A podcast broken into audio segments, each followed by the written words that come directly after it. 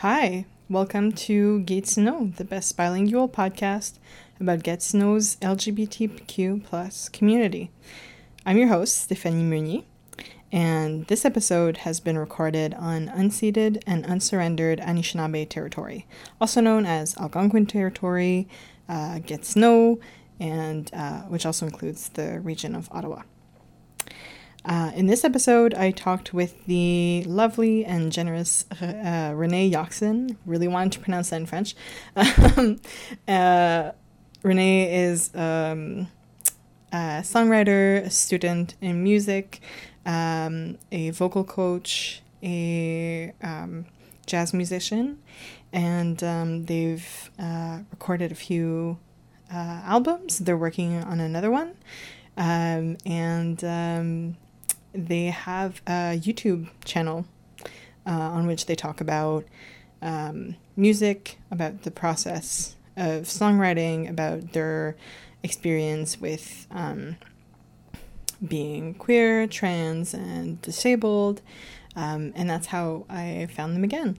Um, they're from the area of Ottawa, so this is not a Gatineau um, specific episode, but I thought it was um, really relevant to talk to uh, Renee, who's uh, in the art scene, who's or who's been in the art scene here. Um, so it was super lovely. They had me over at their parents' place in Ottawa, and we chatted. Um, I got to meet their partner Haley, who was also really lovely, um, and we had a, a good chat. So I hope you enjoy.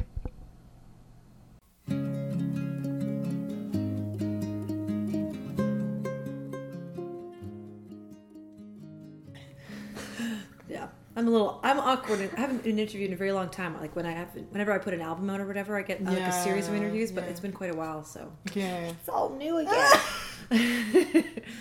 I think I like I've been interviewed a few times for like stuff I do, I guess, but but in school, you must have done it all the time, like Uh, interviewing people for in communications anyway. no, because No? I was uh, uh, it was my minor, so I didn't do a lot of like I, I didn't do any interviews in that context. Hmm. Yeah, it was we didn't do any journalism or sadly, I think I'd have liked it, but yeah. So it's it's it's cool to be on the other end of it. Hmm. and to be asking people questions. But um and it's also I never know I'm always stressed out about interviews. I'm sure. I'm sure. Well, we'll make this easy on each no, other. about being asked things. Oh yeah, yeah, I'm totally. Yeah, that's like, stressful. "Oh, did I say everything I wanted to say? But this is Yeah. not that. Good. So all good. Cool. Um, so I usually ask people to introduce themselves. So however you feel, whatever you think people should know about you. Sure. I mean, if I like leave anything out, please jump in. So, my name is Renee Yoxon. I'm a singer songwriter originally from Ottawa. Now I live in Montreal. My pronouns are they, them, and I'm queer and I'm chronically ill, and uh, I'm trans. I'm non binary trans. And yeah, that's it. Awesome. yeah, perfect. Um, and I'm I was interested in talking to you because you've been like you I think you started out your career here and like I've I, I saw I like I remembered you or I like you came into my existence once again through um, your YouTube channel. I don't remember what I Oh. was looking for, maybe like Queer Ottawa or something. and then you popped up and I was like, ah. And then uh, it was like, oh, I remember seeing their face on like posters. And it's so weird. I remember because I used to work at a, like a, this is an irrelevant detail, but at a flower shop. And there was always like posters next to it for like a tabagerie. ta- Right. Tabas, tabagie? Yeah. Like a, you know, where they sell cigarettes and stuff. Okay. Magazines or whatever. Yeah. They always had posters of there. And there was one, I think there was a picture of you and whatever you were wearing, whatever like style was going on, I was like, I feel like that person's queer. Radiating the like, I should vibe. look into it. I don't know. And I'm so happy to hear that I'm giving off that vibe. and that was like in like 2012 maybe. That makes sense. Yeah. Yeah, totally. I, can't remember what Or year. maybe I, earlier. yeah, because I moved five years ago, so Mm. there were still some posters of me like kicking around in Ottawa, but that would be around the time when I was moving. Okay. Yeah. Yeah. Yeah. That was in Aylmer. Oh, fully! Yeah, I used to go yeah. there all the time. I recorded Yeah? my first album in Aylmer Where? uh, at a house. My at uh, my friend Renee No way. who I made my first album with. He lives out there, and that's where we, that's where we made it. Hmm. Yeah. Oh my god. So I used to go there all the time. Yeah, Mhm. That's so funny. Now I work in like Old Aylmer. I've worked in Old Aylmer a few years, and like before I went to U Ottawa, and now I'm back there. Been back there for a full year, and It's a lovely place. it's really cute. Yeah. it really is. It's quaint, but there's not much to do during the day. Right. There's nice restaurants. And, Yeah. uh, yeah, and I used to play there all the time. Also, there's like La Bazoche. yeah, I can't remember exactly which restaurants now, but it but yeah. oh, in restaurants. Mhm. Okay, yeah. It's there's a lot of new restaurants now, like or yeah, because I feel like most of the places you would have played at must be gone. Probably. Yeah. Yeah. Things have changed so much in Ottawa since I left. Like I go back and look at all the old places I used to visit, my old stomping grounds, and it's like I don't recognize That's some places. Yeah, yeah. I don't know where people are. I don't know what's going on. I feel so out of the loop. Yeah. I used to have my finger on the Ottawa pulse. But it's hard to keep track of places where you're not anymore. Like just I I'm I'm here, but I'm also always in Aylmer, Yeah. and I don't have the same connection I used to have. Like I see things on Facebook, and I was like, oh well. Oh wow, okay. That's nice. not going, Yeah.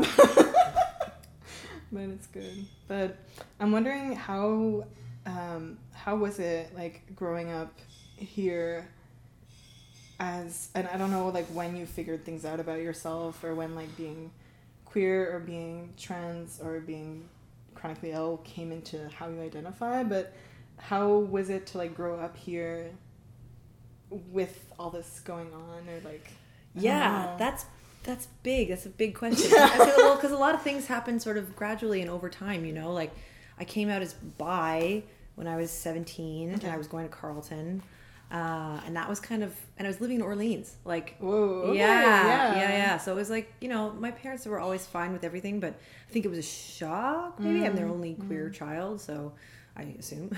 but uh, yeah, so it was a little bit of a shock for everybody, and and but you know, it took them like no time to get over it. And then I was just like immediately surrounded by great people at Carleton Okay. at the, their LGBT center, and Yeah. my best friend who I met like at Carleton like helped me a lot with gender stuff, and that at that time non-binary was not a thing. Yeah. Like I was maybe 18, 19 years old, and there was no non-binary. At the time, we called it uh, genderqueer. Yeah. That was yeah, the, yeah, the mot du jour, you know, at the, at the time. So I, I sort of like, I deed with that a little bit. I was like, oh, I'm genderqueer, but I usually just say like, I'm a genderqueer woman, or I have Mm-hmm. boy days, you know. And my best friend, uh, she also had boy days, so it was like, oh, having a boy day, are you like okay? So it was like playing with gender and having a fluid gender was like not weird or unusual in Okay, any way, okay. you know. So it was in a way like it was kind of the best case scenario for me. I was just allowed to express myself, and it was obviously like not completely easy, like because I had to come Yeah. out at a certain point Yeah, as yeah. trans. But yeah, that was really nice at the very beginning. Mm. And then the chronically ill stuff really didn't. I didn't really start having chronic pain like in a serious way until I was about 21, 22, Okay. maybe even a little older, like 23, Okay. 24. That's when I started using mobility aids. And of course, like your relationship with your sexuality uh, will change when you start to develop chronic pain, just because it's a whole thing, and gender as well. It's all related. I don't. sh- There's no short answer. I wish I could sum it up in Mm-hmm, no, some no, no, way. that's fine. And I feel like uh, usually these it just starts a conversation. and- Sure. you know, like yeah. Uh, I'm not. I'm not looking for short answers. it was great. It was Short great. answer. I had a great time growing up here.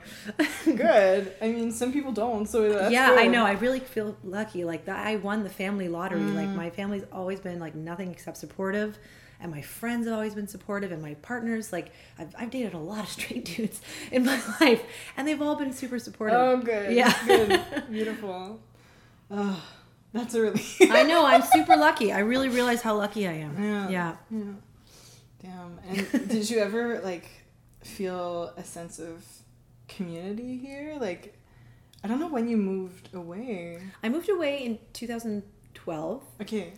But before, when I was so there's like uh, chapters in my life. The, way, Right. the way I think of it, I think of like the four or five years I spent at Carleton, then the four or five years after Carleton while I was living in Ottawa, Okay. and then the five years I just spent in Montreal. So that's like the last sort of twelve-ish years, fifteen-ish years. So when I was at Carleton, I actually like rolled with this badass lesbian gang, and they were my friends. It was like me, my my best friend, and then all of like her partners, and these, and it was just a huge gang of of queer and trans people, God. and it was beautiful. It. It was so wonderful. We'd have these parties, and we'd go swimming together. Like, yeah, it was like a fantasy. it was Yeah. fabulous. And it was like two or three, maybe just two wonderful summers of like wonderful Mm. queer acceptance. And then everything, you know how it happens. Like you graduate, things Yeah. dissipate, and and then I was in the jazz scene pretty much exclusively. Like I graduated Okay. from physics, and then I was like, okay, Physics. right? Whoa. So I guess I didn't tell you that. No, wow. Yeah, so I was in like this science program. I was getting, I got a degree in it was just a general degree in physics, but for the entire time I was studying, it was a degree in experimental physics. okay. So uh, there were no women in pure physics at that time, or let's say there were only men and me, right? And there were there were two women I think in like chemistry, physics, but in pure physics it was like no one. And yet I was fine. Like Yeah. this, there was lots of women on staff, and like I really had good friends. Okay. Like I really, lo- I really won the, the lottery of Yeah. support Yeah, networks. you know, yeah, it's it wonderful. like- like what? Yeah, I'm really lucky. But uh, after that, I was in the jazz scene pretty Mm. much exclusively. I started playing shows. I like didn't do any science. I didn't get any job. I just like lived in this dive apartment in Lower Town and did a gig once a week in the Byward Market Okay. at the Mercury Lounge. Okay. And the jazz scene was less gay. Put it that Yeah. I'm like trying to think of any other people who are into jazz or who are in the jazz scene that I know and no one because I'm so not connected to it. It's a weird, weird scene. It's like everybody who there are tons of gay jazz musicians. Mm, like that's no a doubt. fact. Yeah. You know, but it's not a selling point in jazz. Whereas in other genres, you can you can it's like gay music. Like Yeah, if you're doing yeah, indie yeah. pop, like gay indie pop is a thing. Right. Whereas gay, Gay jazz is like not a thing. Yeah, or other genres, it's not a not a selling point. I don't understand why. I think Mm-hmm. queers have all manners of taste. Why would they want to support a queer jazz musician? You know? Yeah. So it's just, but it's also a hyper masculine uh, scene. Yeah. And like the type of music that is valued um, by and large is like people who can play with like great uh, technical prowess, fast, loud, a lot. Okay. And that, you know, that's not necessarily masculine, but it's, that's the way a lot of men play. Mm-hmm. So it's just a thing and I'm not into it. And this is a All right. conversation. I imagine being- too. There's so when I think of like jazz singers or like women jazz singers, Yeah. I feel like there's like a certain like aesthetic to it, and there's a certain like they're very feminine, very Yes. like sultry, very like earthy, and I feel like if you're not that, it might be hard to find your your You place. and- hitting the nail on the head Mm. actually when it came to like gender and jazz it was like a problem like because jazz singers specifically which is different from like instrumental jazz like Mm. Yeah. almost two genres Yeah. but jazz singers are very gendered in a binary way there's Yeah. like your frank sinatra types and your ella fitzgerald types Right. you're either in like a dress with a card with a, some kind of Uh, flower in your hair yeah, yeah. carnation fascinator, yeah, or something, or you're wearing like a suit and you're sipping on a martini. It's stupid. And this is not. Couldn't, couldn't you be? Couldn't you be like you, in a suit, wearing, sipping on a martini? You- Wouldn't that be beautiful? You could. But the thing is, like, in reality, there are jazz singers of all genres Yeah. and of all orientations, like across the board. But people don't, when they think of jazz singers, they still think of traditional jazz Mm-hmm. singers. So it's just, it's kind of a mm. problem. And in fact, when I came out to some of my jazz colleagues, you know, they were like, a non binary jazz singer? That's so refreshing. Refreshing. yeah, Yes. like it's so new and never. I'm innovative. right? Like, I'm, I'm being myself. Yeah, How it's weird. innovative. Yeah, oh, so that time in my life, like being here and in the jazz scene, like it wasn't that people were unsupportive, but I just didn't really have as strong as t- ties to the community because I mm-hmm. spent I worked from home. I spent all my time kind of working on my albums and things, and living with my then boyfriend, and like it was just a there wasn't anything particularly gay about it. Yeah, you know? yeah, yeah. Although when I came out to him as non-binary, he was like, "Oh yeah, okay." Like that was All the right. whole reaction. All right. Makes sense, sure. All right then. I guess everybody knew but me. I guess. Oh no! oh my god. Yeah. I think back sometimes to like my coming out process versus how like I live now and I don't come out to people anymore because I feel like it's implicit in who I am now. But I, th- I think like back then I didn't have that same, yeah, that that that same like everyone knew. But I, I wish I did. That would make things very nice.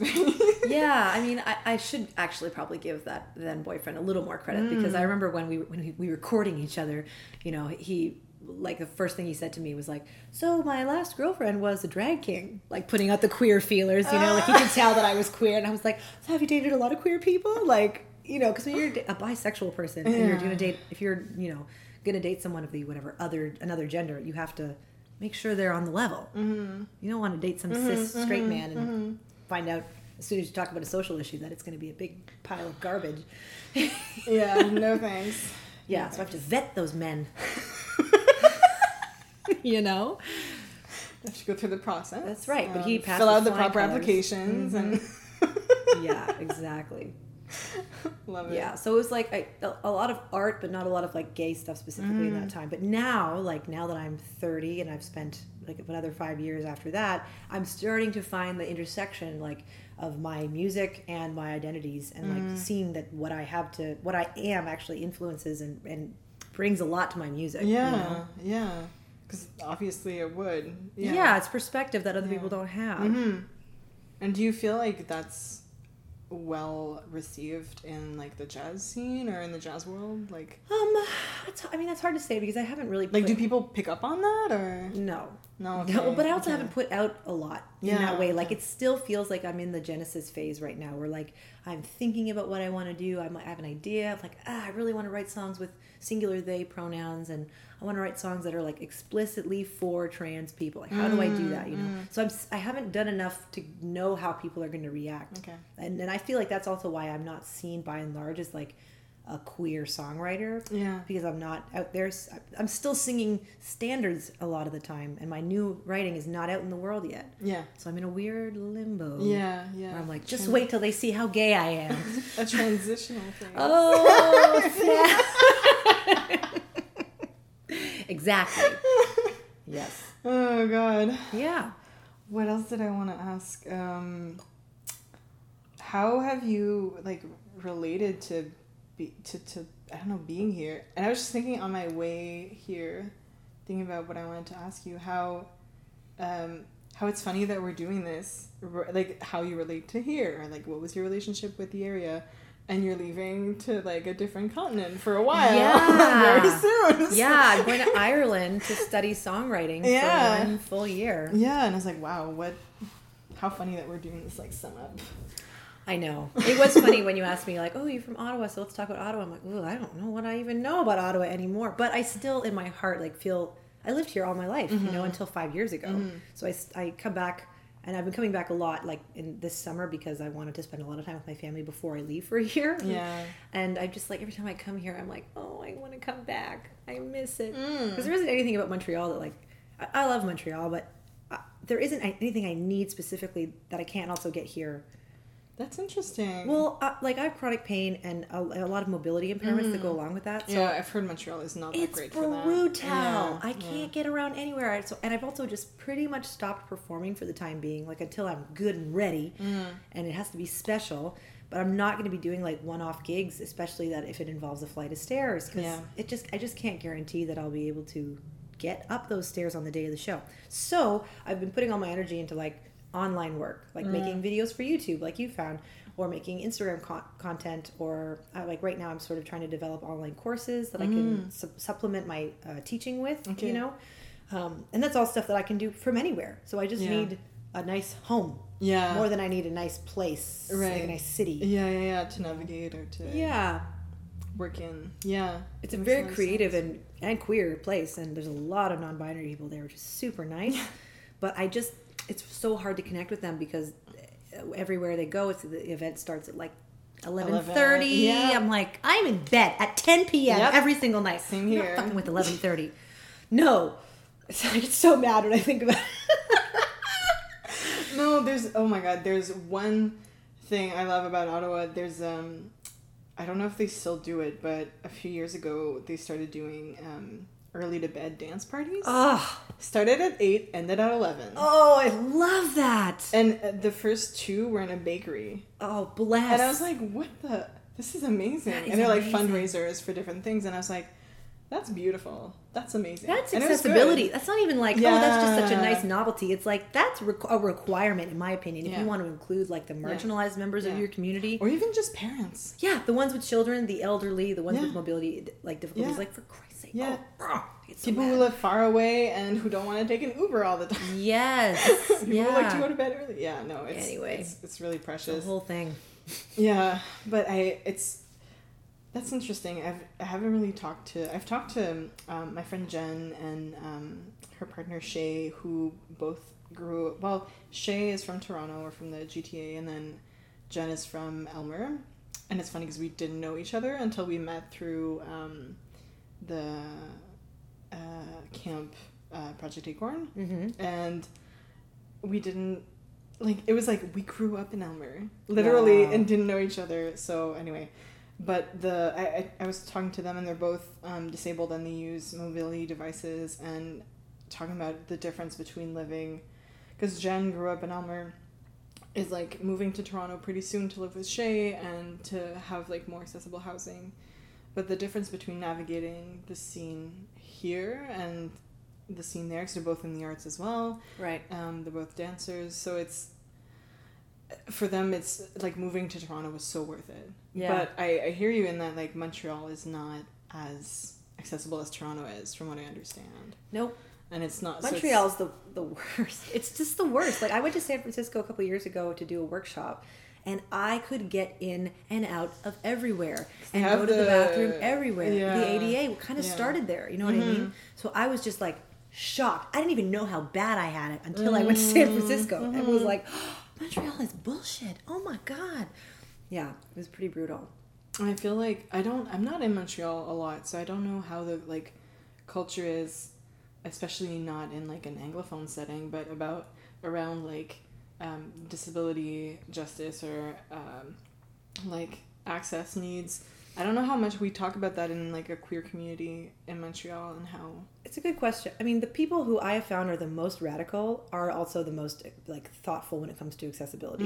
Like there are two groups in particular. Um, Sisters in Motion is like a open mic for women and femmes of color, Okay. and they have the most extensive accessibility policy I've ever seen. They're like, we'll provide you with childcare, we'll provide you with bus tickets, like it's Okay. step free, just like cent free, like everything. They did their homework, they did their mm-hmm. research, and then the Trans March actually is has been like I had never been to a march because mm. I just can't walk Yeah. until last year when the Trans March happened and I was reading through their policy like wistfully like oh if only I could do a march. This sounds so nice. And I got to the bottom and it was like we will provide wheelchairs like text us if you have any issues. Let's talk about it. And so I did and they Ubered me to the march. Oh, wow. they gave me a wheelchair and they Ubered me home. And I was perfectly happy the whole day. And I realized that the only limiting factor for me is like not being able to get to and from a place Yeah. and and walk around like Yeah. but if i have that covered i had a ball i had a great ah, time Oh, that's so good. yes and then i went home and slept well and, and it wasn't in pain it was like it was That's such a the thing. revelation And it's like you, like I want to do so much, but there's like a limit to how ex- like how exhausted I want to be.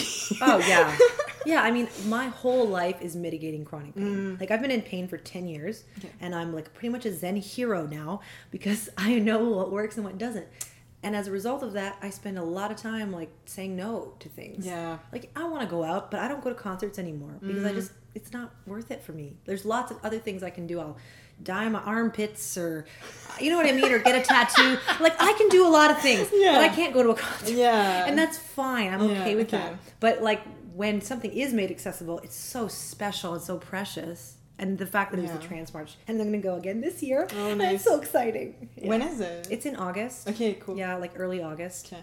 yeah it's beautiful I'm so excited. There's one here too. I don't know how well organized it is. I've never attended um, because it's always like there's like the Dyke March and then there's the Trans March and then there's the Pride Parade and they're always like kind of one day after the other. Yeah. Like it's a lot it's a lot and I have only so much energy and it's usually around when I like volunteer for a lot of things and I'm like Okay, I can do the Dyke March, and that's about it. Mm-hmm. like that's choices. Knowing your limits, you know, Yeah, gotta have your boundaries. Yeah, yeah.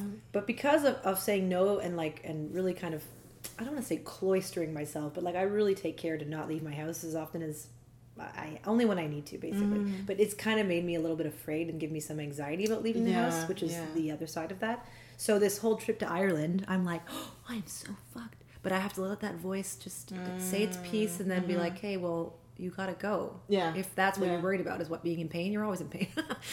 like, who cares?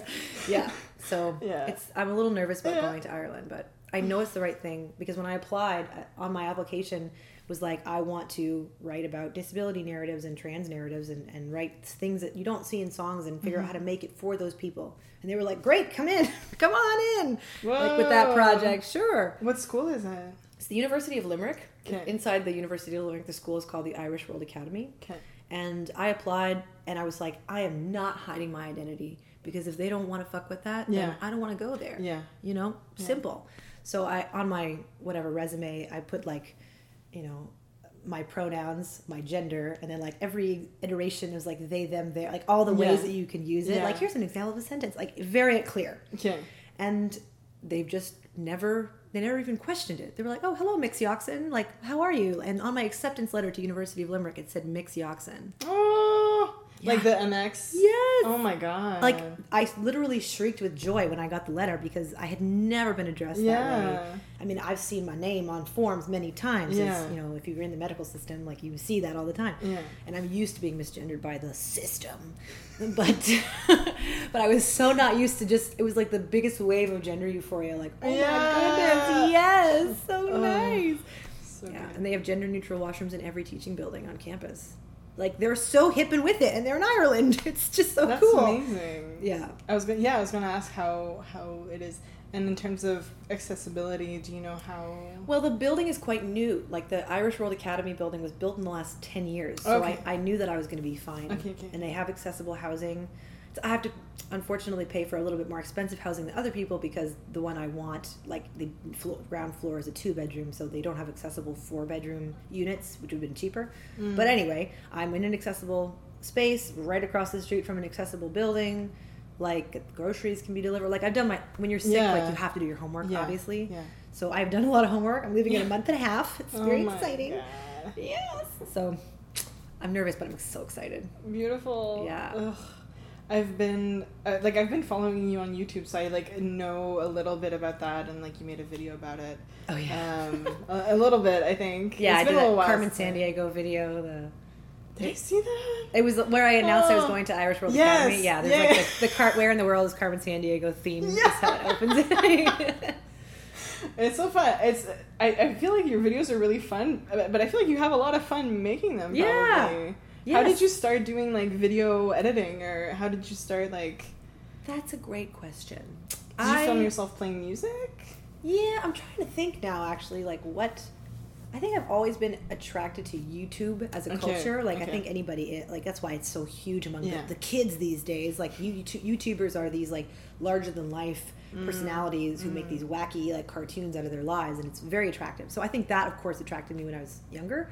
But then, but that was like when YouTube started. So it was Yeah, also just a place where people could like find each other Yeah. and I really found like a lot of resources specifically for like trans and queer people, and a lot of my like internet friends that I've had for the last six or seven years I met on YouTube. Whoa. Yeah, and I like it's funny when after about five years passes and you realize, holy moly, I've been talking to this stranger we've never met, but we've been interacting for six Yeah. years. It's like, wow, that person's actually really important to Yeah. me. you know what I mean? So a lot of my YouTube friends, like uh, the people I've met on YouTube, like interacted with me once I started making videos too. Mm. But I specifically remember I got my first camera.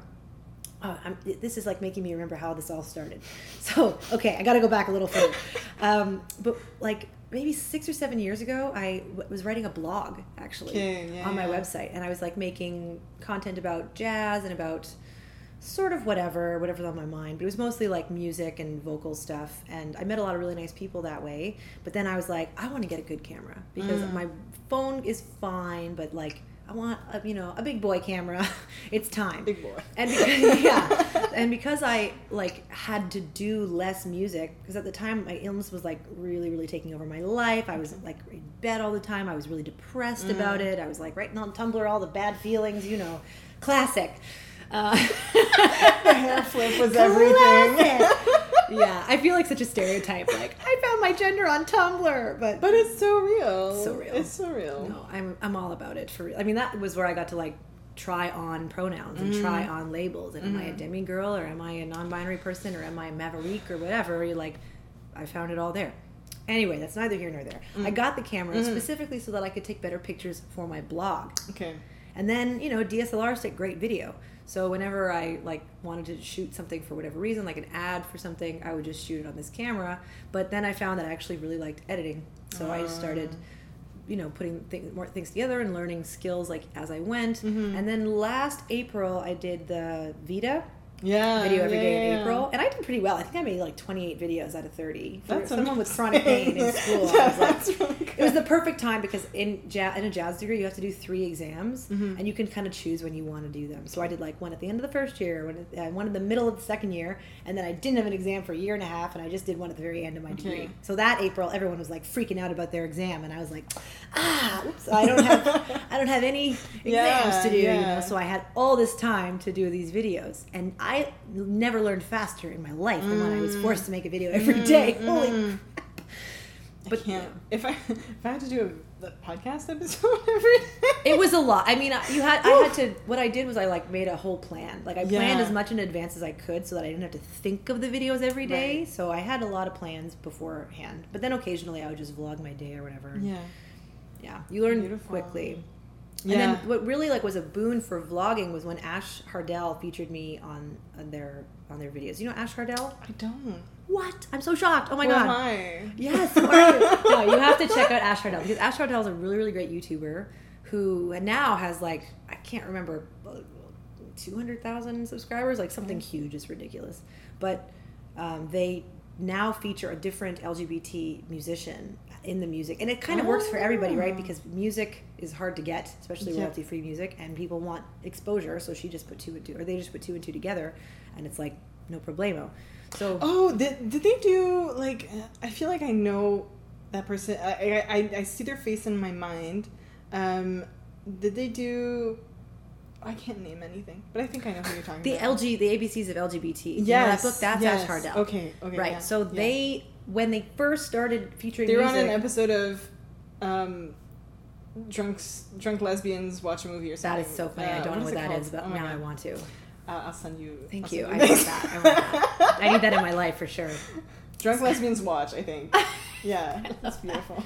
Right. So Ash, like, I would think I was like one of the f- first iteration of people. Like, you know, they have like different people now, but Mm. it was really early, so I got a huge influx of queer followers, and that's Okay. been really nice. It's like the people I want to reach. Yeah. Yeah, but then they also hired me to uh, write their end screen jingle. Okay. So if you ever hear like a little song, it's like, "Hey there, ho there, before you go there, don't forget to click that link." Like Oh they wanted like a little jazz jingle. It's like twenty seconds long, and That's amazing. so they hired me to do that. Yeah. yeah. So at the end of a lot of videos, I'm I'm there now. It's really nice to have that connection to Ash. Yeah. yeah.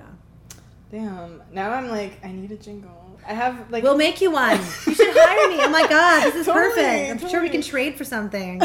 Listen. let's, let's work it out. Let's work it out after this interview. I have um, a friend of mine, a family friend, um, Marina. She's a musician. Her like handle on social media and for different, like her her music name, I guess. Her like instead of pen name, I don't know. yeah, But it's Flora. pseudonym. Of some yeah, kind, yeah, it's Flora Stein. But um, she, I asked people if they knew how to, because when I started out, I had no idea how to do any of what I'm doing now. So it's That's how you learn. yeah, Right? yeah. Amazing. Yeah, and I was like, okay, I need some music that's royalty free, I guess, because Mhm. I, I didn't know, I don't know anything about, you know, Yeah. anything. So, uh, and I was like, who can I ask for music?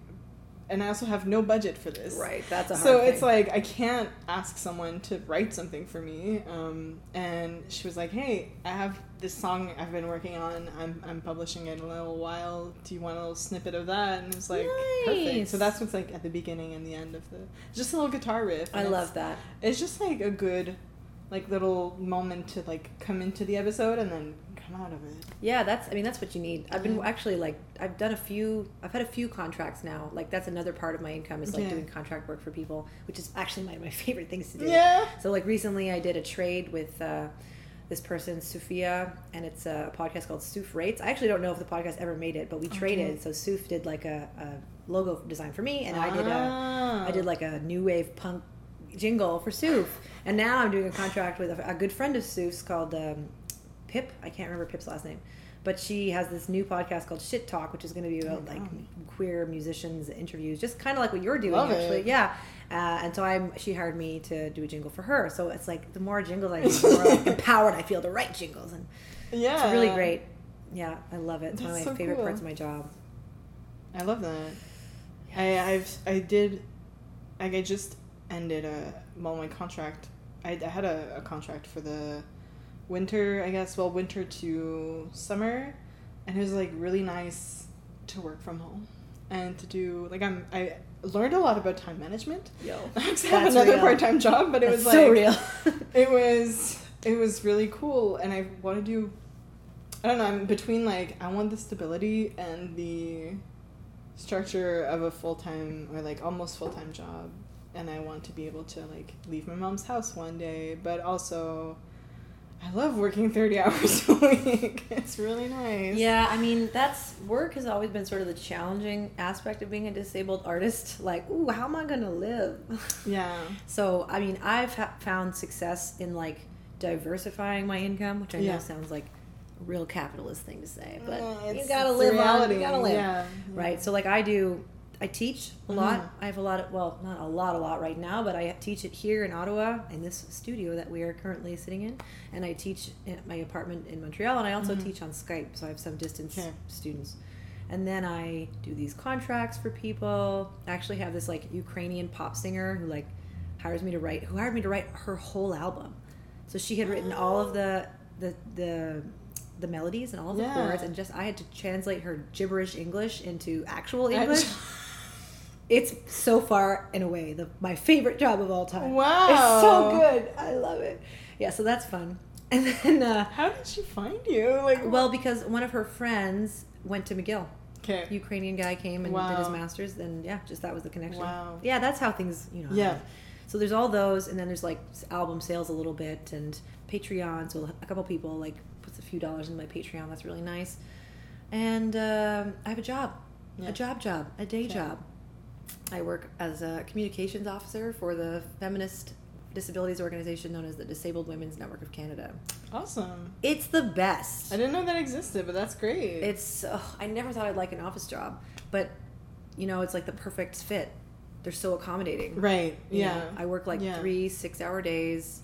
I can't work more than that. They Yeah. know that. They're like, Yeah. "Hey, have a good day." Like, there's no guilt or anything Yeah. around leaving Ugh. early. Yeah, that's exactly how I feel. Yeah.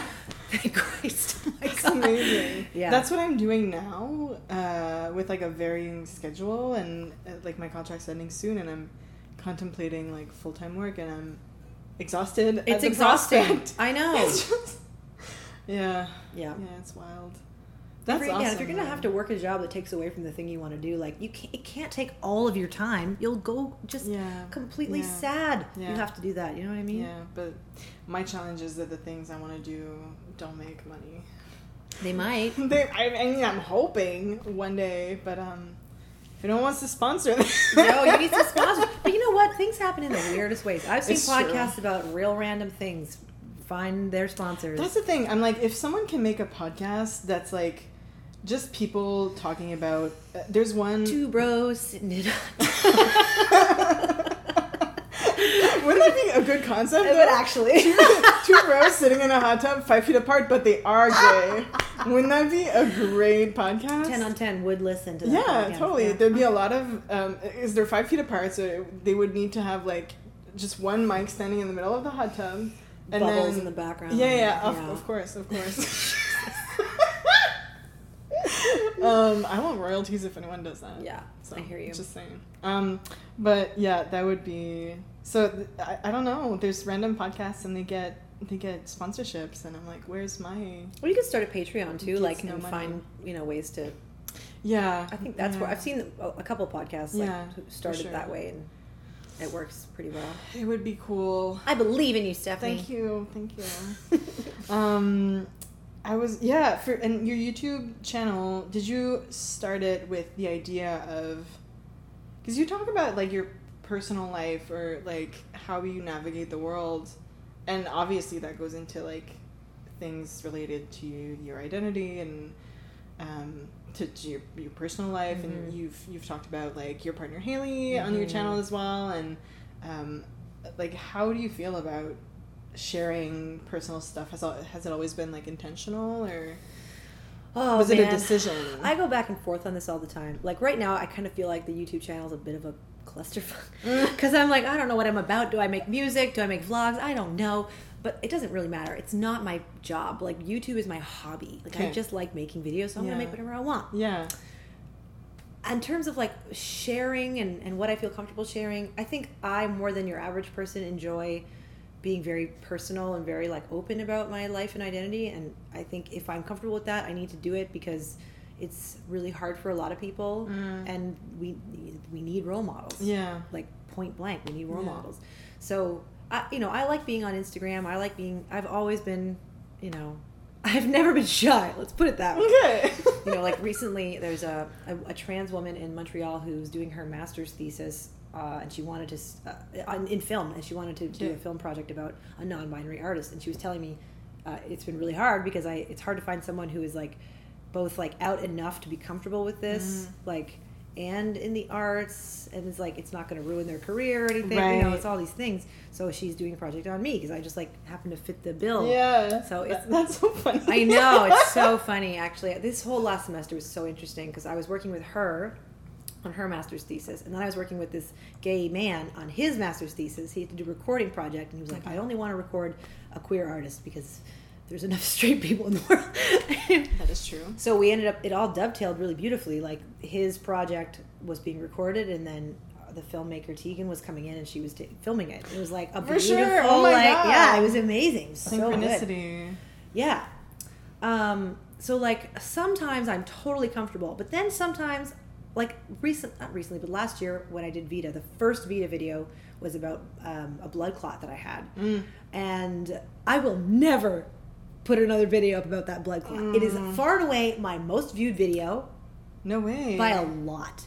And that speaks Why to the state of healthcare in the United States. People are like, I might have a blood clot. oh Google. is that why Yeah, that's why. oh god Because so many of the comments, if you read it, they're like, "Oh my gosh, I have this exact same problem, and I'm thinking about going to a doctor, but I don't know because I'm broke." I'm like, "Please, I don't want to give medical advice. Go to your doctor if you are having a blood clot. That can kill you." Yeah, but I wrote about it. I, I like did this video because I had had a really bad experience getting care for this clot. I had a doctor who was like, "You're emotional," and I don't know some bullshit. Doesn't matter. Point is, I so didn't like people commenting on my health that I was like, "Mm, maybe I won't do that anymore. Mm. Like I like talking about disability in the abstract, but there are already like a lot of like disability advocates full time, and I don't know that I want to be like Renee Yoxon, uh, you know, advocate. I Yeah. want to be Renee Yoxon, musician, Yeah. teacher, Yeah. you know, like creator of things. I, I Yeah. don't really want advocacy to be the, my primary function. I kind of want it to be a result of the work that I do. Right. Yeah. And I feel like that's kind of how it's happening. Yeah. Or at least in my eyes, you're successfully putting that out into the world. Well, I'm glad that you see it that way Yeah. because it's hard for me to know if I'm giving that vibe out. Yeah, it is. It's hard to like get a feel for that. Mhm. Yeah. I'm always surprised when anyone has anything to say about me, and I, and then it's like, oh, that that worked. That's exactly how I wanted you to think. yeah. Yeah. It's exciting. Though. Mhm. It's a good. It's a good feeling. Yeah, I'm kind of in like a limbo spot with my career right now because I told myself when I started my, my jazz degree that I was going to just put my career on hold until I got to the end of my education. Well, I didn't plan on doing a master's. So I am at the end of my education now, but I have another year planned. And five years is a long fucking time. I'm like, people are going to forget who I am. Uh-huh. I'm like really nervous about not getting workout, not doing what I'm like, not putting the career first, you know? So that's why I've been putting more effort into my Instagram specifically because I mhm. find it's really easy to find an audience there, and Yeah. I can, you know, in the meantime, at least create like a personality brand Right. that people are into, and then when things do happen, people will be following. I I don't know. Maybe that's how it'll go. Yeah, I, hopefully. Yeah. At least you'll have all, people that are already listening, they're already watching you. You know, who are already aware. Yeah, and there's Yeah. so many queer and trans people on Instagram, and it's because the UI is so terrible. Like it's harassment is like the lowest of any social media. Okay. Like Twitter, no. Facebook, no. But if you go on Instagram, like there's just I mean, obviously people get harassed on Instagram, but just mm-hmm. not at the rates that they do on mm-hmm. Twitter. Mm-hmm. So I've found a real nice home there that I really love. It's a cute. I've been on it more. That's how I than, found like- you. True. Yes. Yeah. Yeah. Yeah. Yeah. And I've been even personally because like Get to Know is not my personal account. It used to be, but then I had to switch everything because branding. but Right. Rib Get to I, I it was also my Twitter handle, but then I was like, I don't want people to find this. It, it was already private, but I was like, I don't. This is not. And my Twitter de- automatically deletes after three months. Like everything deletes automatically. That's genius. It's it's so sexy to me. It's I need to do that. It's so good. I'm sure there's some questionable opinions from 2009 when I signed up or whatever. Exactly, and just also like the fact that I don't I don't use it to network. I just use it to vent or stuff like that. And I'm like, if if for any reason anyone sees something and later on they want to call me out on it, they can take a screenshot, but at least it's gone. Yeah. you know, whatever. I'm not.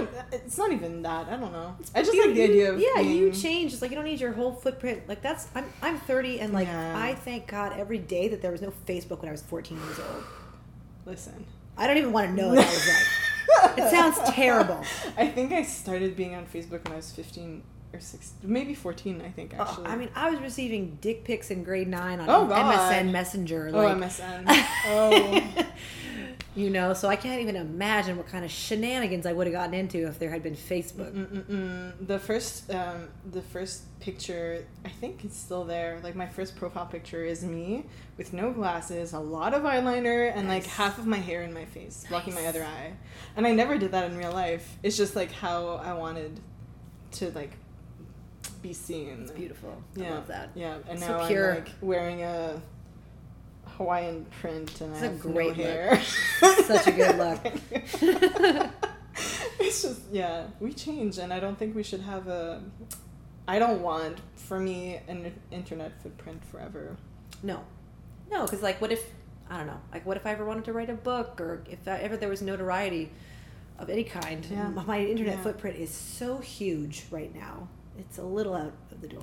Little- Even even just, I'm just thinking of the fact that in high school I was part of like the crew that worked on props for theater. Oh yeah. And my teacher, who was in charge of the thing, um, when we presented the first show, um, he introduced me, or he thanked me and my dad because we had worked on an extension for the stage for the Agora, and he was like, "Oh, thank you um, uh, to Stephanie," and then whatever my my la- my name on Facebook at that time was Potter Meunier. Because I was like, oh Harry Potter, whatever. I it was it's not actually my name. That is and so funny. and he was like, "Oh, thanks to Stephanie Potter Meunier and her dad." And I was like, everyone backstage was laughing. that it was is like, so funny. "Oh my god, you fool!" But you know, but I love that. Um, and I'm just thinking of how easily accessible everything is, and how people find information on you sometimes, and it's like, uh, okay, Yeah, I'm trying to get ahead of like any harassment that might happen, and like because I think that Mm. I, I see other like very public queer and trans people, and like inevitably, if you get enough followers, like harassment follows. Now I'm in a Mm. really weird spot right now where like I actually don't have a huge online following, you know, but enough that I'm I'm networking and finding my audience, but Mhm. the trolls haven't found me yet. Okay, yeah, But should the day come and the trolls do find me, I'm trying to get ahead of the curve. So, like, I have a, a friend uh, in Montreal, Clementine, who had this hashtag that was leak your own nudes. is it Clorita- uh, Clementine Morgan? It's Clementine Morgan. Yeah. Yeah, yeah. So Yeah, they Clementine. started leak your own nudes, and I was like, that is genius. I'm going to leak my own nudes.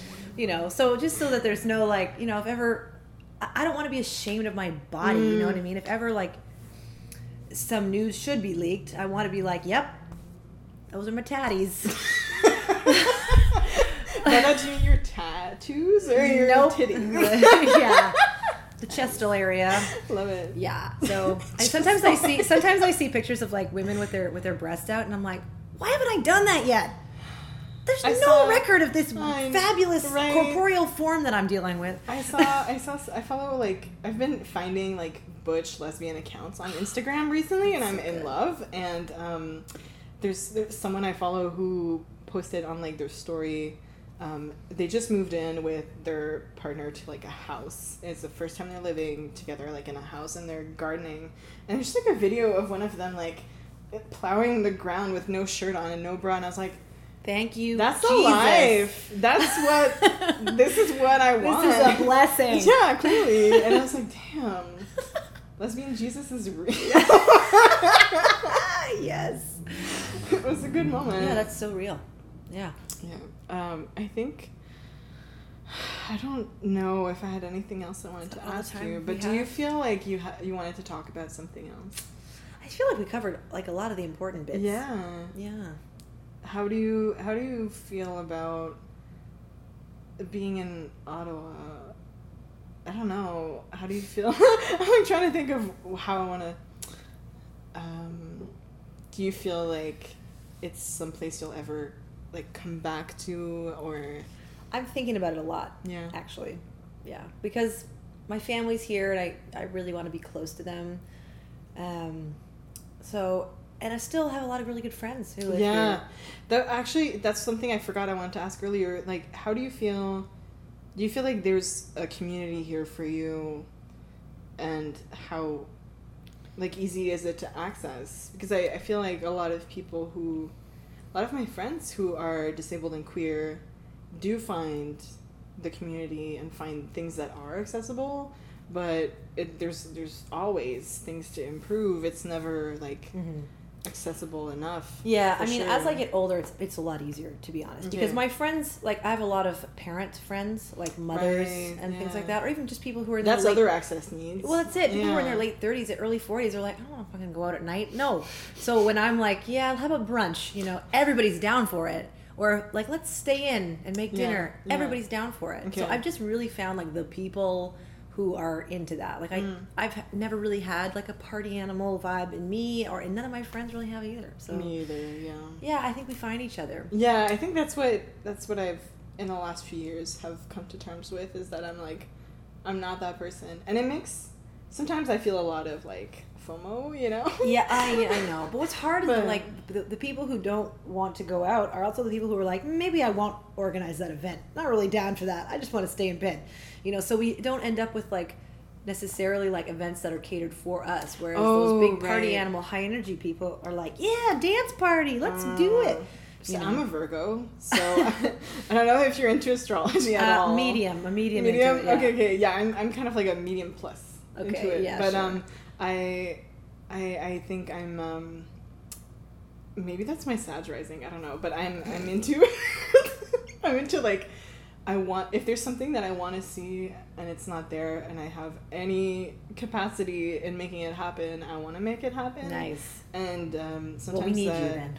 We really I, need you. I mean, I, I try not to even think about it that way because I want to be able to, uh, like, not make anyone, de- like, I, I don't know how to phrase this. Not dependent on me, but I don't like. I want to uh, make things so that they can like survive me. Yeah, or, yeah. Like so that they can like be more sustainable than if I just start something, and then if I can't do it for whatever reason, then someone else can like go into it, which is a challenge when there's uh, not a lot of people who have the same projects or energy or whatever that you're you're into. But Yeah. um, But also, like the daytime event thing, like I think Mm. that, that the problem with not wanting to go out at night is that a lot of conglomeration, like a lot of congregation, happens at night. Mhm. So if like you like brunch, it's like you and one other person, whereas a dance club is like you and fifty other people. Yeah, You know what yeah. I mean? So it's I you know we've what we've gained from like being able to connect with people online, we've lost from like losing the gay bar scene. the lesbian bar. But if you, t- I mean, you should talk to my partner Haley, who's Yeah. actually here because like they specialize in like queer history, specifically Yeah. the bar scene. Like they have a huge interest in. I've learned so much in the last two Ah! years from this relationship. it. Yeah, it's like so we've lost sort of these physical spaces where we can go to. yeah. So it's just less important now. and as a result of that, there's like less accessible spaces that we can go to. True. It's a real thing. But in Ottawa, anyway, like my best friend from Carleton, she lives here still, and she's like, "So, when are you gonna move back?" And you know, we spend our time like people who know me know how to accommodate me, and it's Yeah. not even an issue. Like we Yeah. don't even think about it anymore. Yeah. Yeah. That's nice. Yeah, it's really nice. I feel really lucky, and I've said that a million times, but I really do feel super lucky. Yeah. Beautiful. But I feel like I feel like you're someone who gives back to the community as well. I'm trying. Like you're not just like a lucky person who's just like, yay, Yay me! yeah, Yay for me! yeah, Yeah, I don't know. I like giving back to the community. Like, I don't know. I'm not. I'm trying to do that in my way. exactly, yeah, You know, in whatever yeah. way that I can. I Yeah. think a lot of artists think about this. Like, we need to make art that's political. Obviously, like, there's what. It's what are you doing if you're not making art that's political today? Yeah, You know, yeah. but it's hard to do that when making art at all is kind of hard. yeah. I'm like, okay, let's sit down and write a song. Here Then maybe go. just making art is political. Yeah, or even just like living a happy life as a queer, trans, disabled person. Yeah. like is political. Yeah. And posting my selfies on Instagram. I, I like Yeah. to think that that is helping in some kind of way, even though maybe it's maybe I'm kidding myself. I don't know. I I, don't know. I think there's like levels to it. Um, as Drake's Drake once said, there's levels to this, and Beautiful. You know, uh, the philosopher. the amount of times I quote Drake and like oddly enough Ariana Grande, sure. you know, whatever you it's need. um, Whatever medicine you need. You yeah, yeah, Yeah. and there, but uh, there's I think there's like a value in being uh, visible, being I agree. like present, and like offering your experience and your knowledge to people who don't necessarily have access to it otherwise, or who like are so starved for that kind of content. yeah. That's important too. It's not necessarily like, you know, lobbying or for policy change, but it's like, Yeah, I mean, I think I'm downplaying the way that I give back actually, because now that I think about it, like in my teaching, I've specifically targeted queer and trans people. right, yeah. And I've like made a real point to be like, in every way that I can, I will make you uh, as comfortable as possible as a trans Mm. person taking voice lessons, which I have found is a freaking challenge because the way that pedagogy is taught, like, oh, I don't know, all the like anatomy stuff is very, very binary gendered, and so I'm still learning and I'm still trying to make my way. Like, yeah, it's hard. Every day it's hard, but I'm trying really hard to be the safe space for people who you know are gender nonconforming, or who have you know like me. Like I can't stand while I sing. Point Mm. point final. Like I have to be sitting. So a lot of teachers are like, well, then you're singing inefficiently. Get out of my studio, or like really don't don't get down with it or question me. Like I've had this a lot where I'll go to a master class and people are like, why are you sitting? And I'm like, because I'm a cripple. Leave me alone. Jesus Christ! I don't have to answer your fucking questions. But sorry, that was just so angry. But anyway, but like you know, if somebody comes in here and like has asthma or has anxiety or has Mm-hmm. whatever, like I want to accommodate that. And so that's what I've been tr- trying really hard to do. Not to mention the lobbying work that I do with my NGO, the Yeah, actual lobbying. Yeah, yeah, yeah, Yeah. yeah, which is something else. True. yeah. Yeah, it all works. It all counts.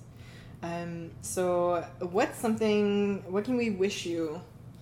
I wish For me a bon for voyage for this new trip that I'm taking. Oh. Beautiful.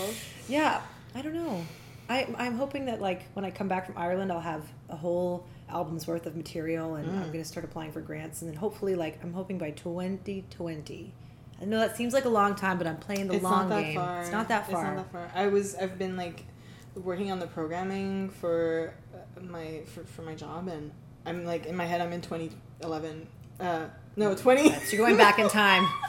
2019 already. Yeah. I'm, I'm like, what do you mean we're not August 2019? Yes. And everything's done next year.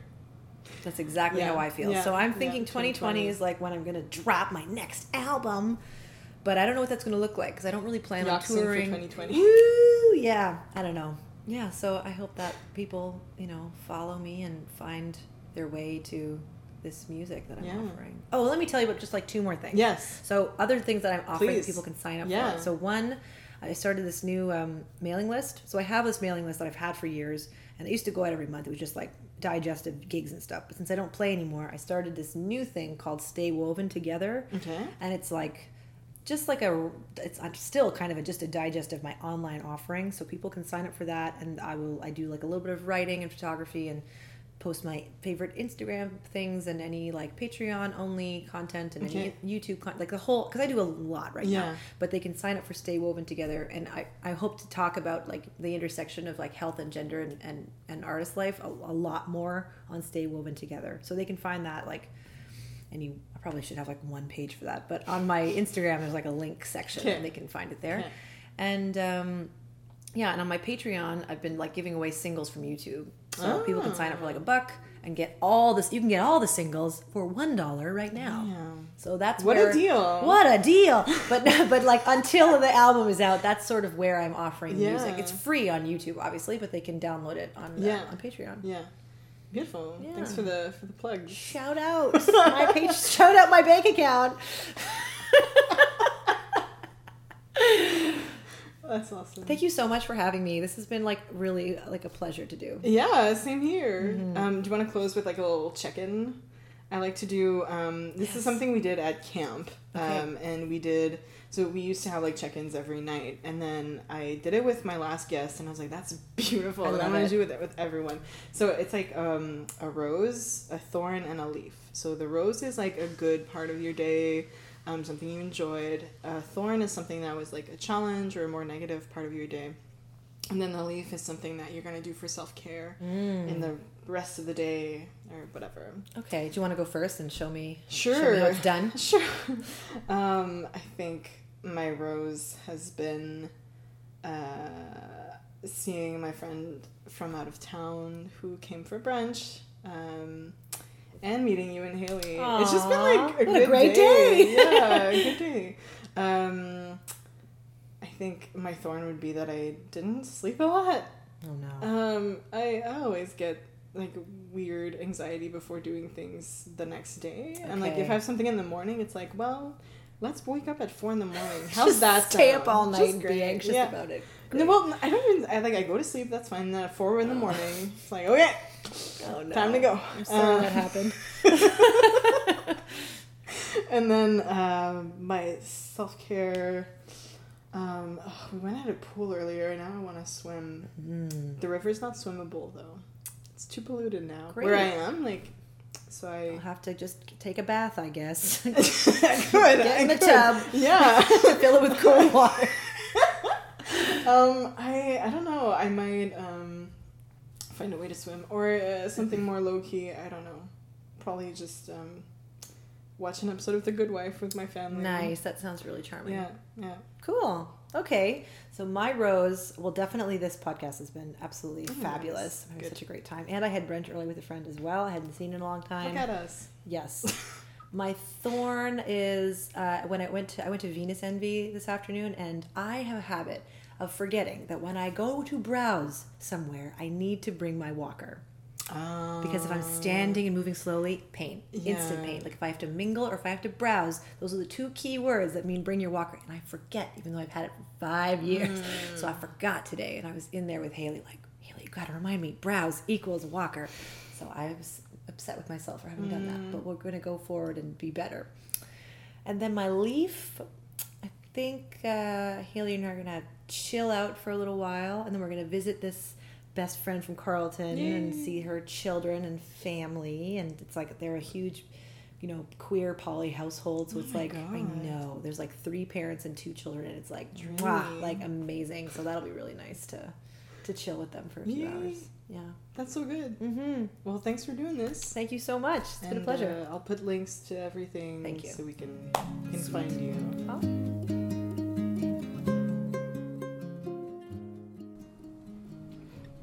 All right, that's it for the episode. Thank you, thank you, thank you, thank you to Renee. Um, it was really awesome chatting with you. Um, I just want to say also, as I was leaving, I went to the bathroom and Renee just sat on the piano and started playing like a really lovely song. And I'm so sad that you all can't hear it, but it was really lovely. Um, and I thought that was a funny little uh, anecdote, little exit song.